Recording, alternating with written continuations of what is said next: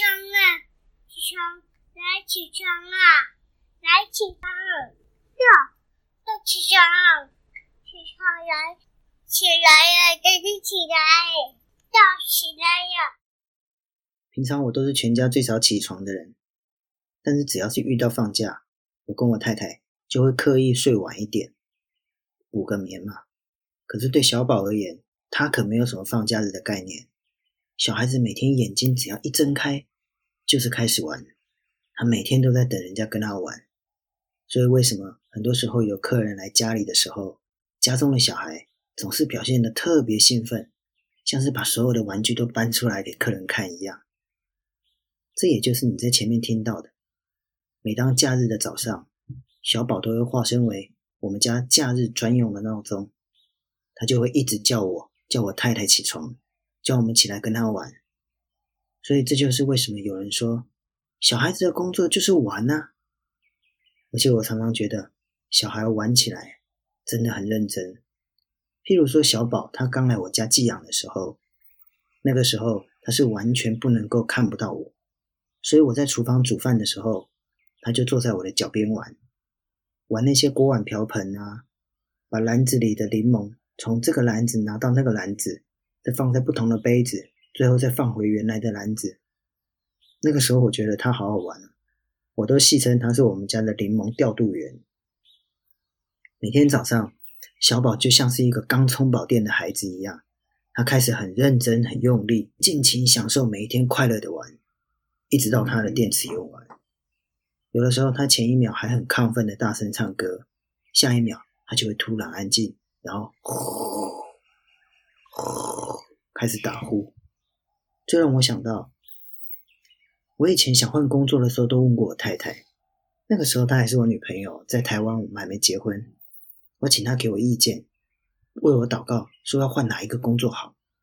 结果她跟我说：“豆，其实换哪一个都一样好，最重要的是你要好好享受每个工作。”她说：“人生就像是一个游乐场，有溜滑梯，有跷跷板。”有荡秋千，有很多玩具，可是我们常常都会祷告问天父说：“哪一个是你要我玩的？为什么我玩这个玩得很不开心？”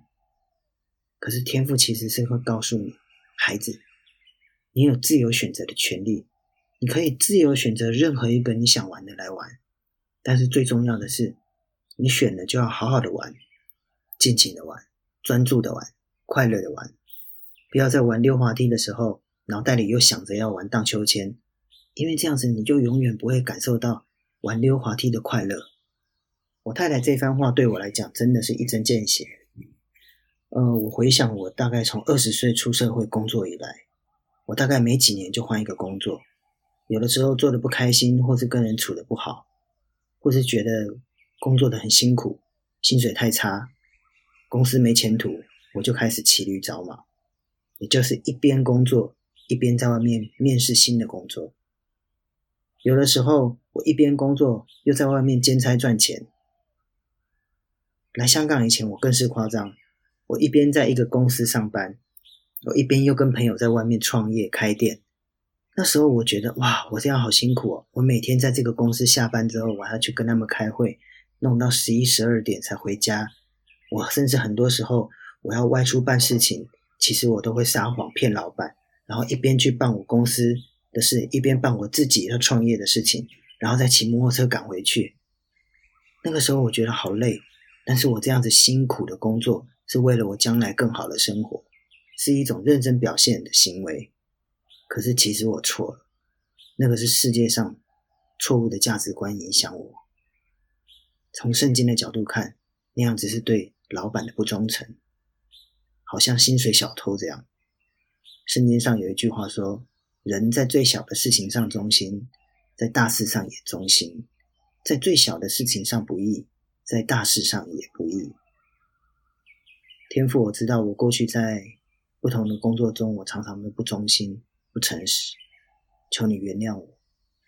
而且我知道，如果我要被你大大的使用，我要改变我自己。